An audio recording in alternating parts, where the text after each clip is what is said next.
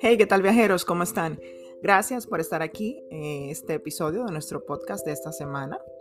Eh, gracias por seguirnos en toda la plataforma, nuestras redes. Eh, gracias por el apoyo que nos han dado aquí.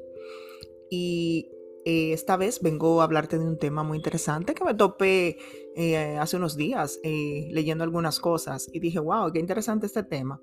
Y se trata de darle importancia a algunas demandas nobles que tienen esas personas, los asistentes de vuelo y azafatas, esos que nos asisten a la hora de nosotros viajar en avión y que obviamente es un trabajo que hay que apreciar mucho. Mira, hoy te traigo seis cosas que los asistentes de vuelo quieren que sepamos los viajeros cuando nos subimos a un avión. Mira, tú sabes que el trabajo de una tripulación de vuelo empieza mucho antes de despegar y termina mucho después de aterrizar. Eh, las tareas que ellos hacen son muy variadas durante el viaje y abarcan desde aspectos claves de la seguridad hasta controles de, acceso, eh, alimentación, eh, Incluso incluye, eh, mucho hasta tranquilizar, servir de terapeutas para tranquilizar pasajeros nerviosos o aprensivos eh, que se ponen así con el solo hecho de que saben que se van a montar a un avión. Hay gente que tiene pánico, hay gente que... A mí me ha tocado ver cosas, a mí me ha tocado ver gente que qué sé yo, yo una vez viajé y vi una señora que se puso a rezar desde que empezó el avión a moverse hasta que aterrizó y la señora no comió, no bebió nada. Y yo dije, de verdad es un pánico a volar, pero sabemos que esos aparatos tan eh, intimidantes como es un avión, eh, están hechos para hacernos llegar a nuestro destino y conectarnos con, con, esos destinos y las personas que más queremos, que por circunstancias de la vida tenemos que vivir lejos, ¿no? Entonces, eh, sigo diciéndote que además de la breve charla que también ellos nos brindan en la entrada o salida de emergencias y el cinturón de seguridad, eh, cuentan antes eh, también de despegar muchas instrucciones que nos dan, están ahí para ayudarnos definitivamente. Y también quieren muchas cosas que nosotros sepamos, como ellas estas seis que te voy a comentar sobre esas demandas que ellos les gustaría que los viajeros todos las tengamos pendiente a la hora de, montarnos en un avión. Mira, vengo con la primera, que dice, quieren que les digas eh, si eres un viajero nervioso. Sí, así es. Eh, esto te digo que leí que fue sacado de una fuente, te voy a mencionar al final la fuente de donde fue sacado esto, obviamente. Eh, yo solamente estoy compartiendo la información por acá. Pero sí, así es. Parece que se, al parecer se hizo una encuesta o un estudio en, diferentes aerolíneas con diferentes trabajadores eh, de, asistencia de vuelos y muchos de ellos coincidían con esta misma eh, inquietud en que les gustaría que los viajeros les dejemos saber si somos nerviosos, si, si somos personas que tendemos a estresarnos fácilmente. Según explica el asistente de vuelo y usuario de Reddit Witty en Best Life, es importante que los pasajeros con un miedo extremo a volar comuniquen su situación a la parte de la tripulación que los está atendiendo. Este azafato afirma que trata de tranquilizarles, por ejemplo, dándoles tanta información sobre cómo sea posible, explicando los sonidos que hace el aparato a la hora de despegar, aterrizar o durante el vuelo, para que así se sientan más a gusto. Y él explicó también que las turbulencias, para que todos sepamos, porque lo confieso, yo soy una, me gustaría, ese, es uno que voy a practicar, porque sí, suelo ser una pasajera un poquito nerviosa, no tanto, pero sí, cuando hay un ruido así extraño, yo estoy siempre alerta. y, él recalca que, las, que recordemos que las turbulencias son solo baches en el cielo. Es como cuando vamos en un auto, un bache en la carretera, pues en el cielo también los hay. Continuamos con la número dos, eh, que fue elegida también, y coinciden todos en que eh, ellos creen eh, ay, esta está interesante, escucha. Ellos creen que no es higiénico cuando te quitas los zapatos. Señores, señores, es cierto. Yo los, ellos no, yo también lo entiendo y creo que tú también lo entiendes. Pero habemos diferentes personas del mundo, ¿no? Y somos diferentes y tenemos diferentes formas de actuar. Y así es, parece que a los asistentes de vuelos y azafatas, pues no es muy agradable que estemos ahí caminando descalzos y nos quitemos los zapatos. Dice aquí que es una mala costumbre muy típica, sobre todo en un desplazamientos muy largos, vuelos que duran horas y horas. Y no solo por el olor, señores, que puede desprender el pie de, de cualquier persona. Eh, también está un asunto de higiene, ¿no? El consejo de la gran mayoría de los asistentes de vuelo es muy claro. Dicen, los zapatos siempre puestos, por favor. Si no lo haces por el bien de la gente que tienes a tu lado, piensa en la seguridad de tenerlos puestos por si ocurre una emergencia o en la falta de salubridad de caminar por el avión o desplazarte incluso al baño sin tus zapatos. Bueno, ahí tienes razón, yo estoy de acuerdo. Es algo muy sería muy bueno practicar ese tipo de, acto, ¿no? Eh, mantenernos, mantenernos limpios. Vamos con la número 3, viajeros, que dice que no, no pueden darte medicamentos. Así es.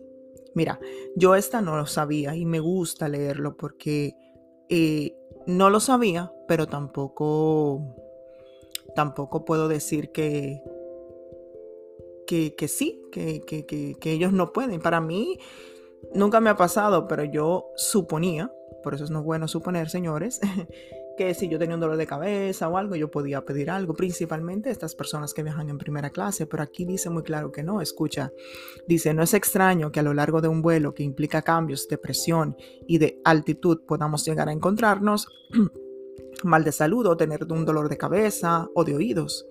Incluso para pasajeros que viajan con bastante frecuencia no es una mala recomendación tener disponible algún medicamento, claro que sí, como un ibuprofeno, eh, por si llegase a ocurrir uno de esos síntomas, sin olvidar, olvidarnos de la gente que padece de ansiedad eh, en este tipo de situaciones y puede tener recatado por su, por su recetado por su médico algún tipo de, analgésico. Eh, es decir, sí, yo, yo, he, yo he llevado en aviones, te cuento, mira, yo siempre ando con, con analgésicos para dolores de cabeza. No es porque me vaya a dar, es por si acaso. Nunca me ha dado, pero por si acaso. Y también con esto de, que, evita que te den náuseas. Sí, es muy bueno andar con ese tipo de cosas. Mira, dice aquí que según afirma eh, Rizzo de la revista Traveling Leisure, si bien siempre hay un botiquín de primeros auxilios a bordo de un avión, las regulaciones de las aerolíneas, escucha, determinan que los asistentes de vuelo ni siquiera están autorizados para entregarte una aspirina.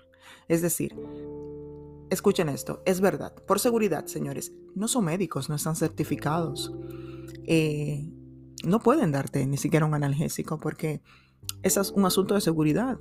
Imagínate, si eres alérgico, bueno, eso sería otro tema, pero es cierto y está muy bien esta parte para que lo tengamos en cuenta.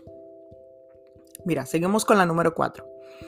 Prefieren que siempre guardes tus maletas cerca de tu asiento. Ahí sí, señores, esta sí, esta es una muy buena. Y a mí me ha tocado ver situaciones incómodas. A mí me ha tocado también que me han movido, que me han movido la maleta, me la han y pasa, mucha gente no tiene este tipo de cuidados, deberíamos practicarlo un poquito más. Pero dice aquí que esta afirmación de la tripulación podría llegártela a imaginar.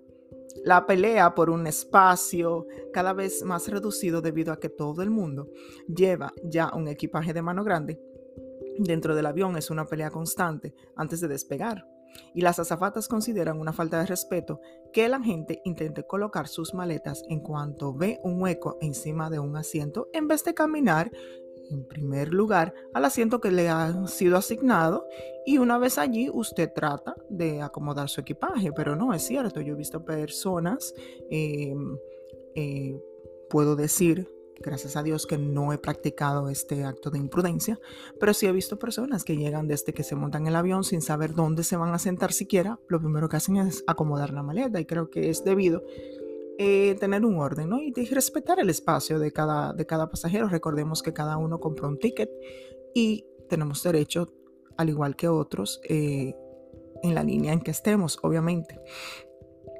Así que es muy bueno tenerlo en cuenta también. La, lo número 5 que ellos quieren que tú sepas es que el truco del asiento del medio. Oye, esto me encantó.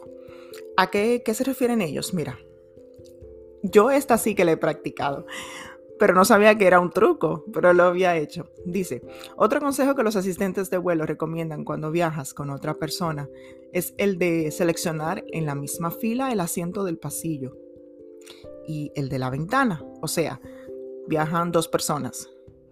Y mayormente lo que hacemos es que seleccionamos los dos asientos juntos, ¿no? Para estar sentados. Déjame decirte que hay un truquito muy chévere aquí que te va a gustar. Tú sabes que si tú eliges los dos asientos uno del lado de otro, queda un asiento disponible, ¿no? Bueno, obviamente se va a sentar otra persona. O sea que tú elijas el de la ventana con el del medio o el del medio y el del pasillo. Hay una persona extra que se te va a sentar al lado de ti, la pareja con la que andas, amigo, amiga, hermano, hermana, lo que sea, ¿no? Pero mira lo que dicen acá. Dice, si el avión finalmente no se llena, nos puede sumar tres asientos juntos para disfrutar de un mayor espacio y si, por desgracia, si lo está, no suele haber problema en que esta tercera persona se mueva hacia la ventana o hacia el pasillo para permitir a esas dos personas que van juntas sentarse una al lado de la otra. Es interesantísimo eso.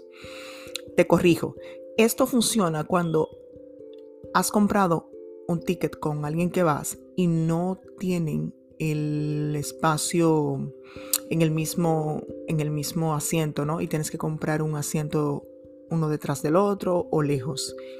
Y funciona mucho que tú compres los asientos que están, eh, así como ellos dicen, pegados de la ventanilla o del pasillo, porque cuando empiezas tú a hablar por encima de otra persona, lo más común es que esa persona te diga, ¿tú quieres sentarte acá para que puedas hablar con tu compañero o compañera? A mí me ha pasado y sí es cierto, es un buen truco.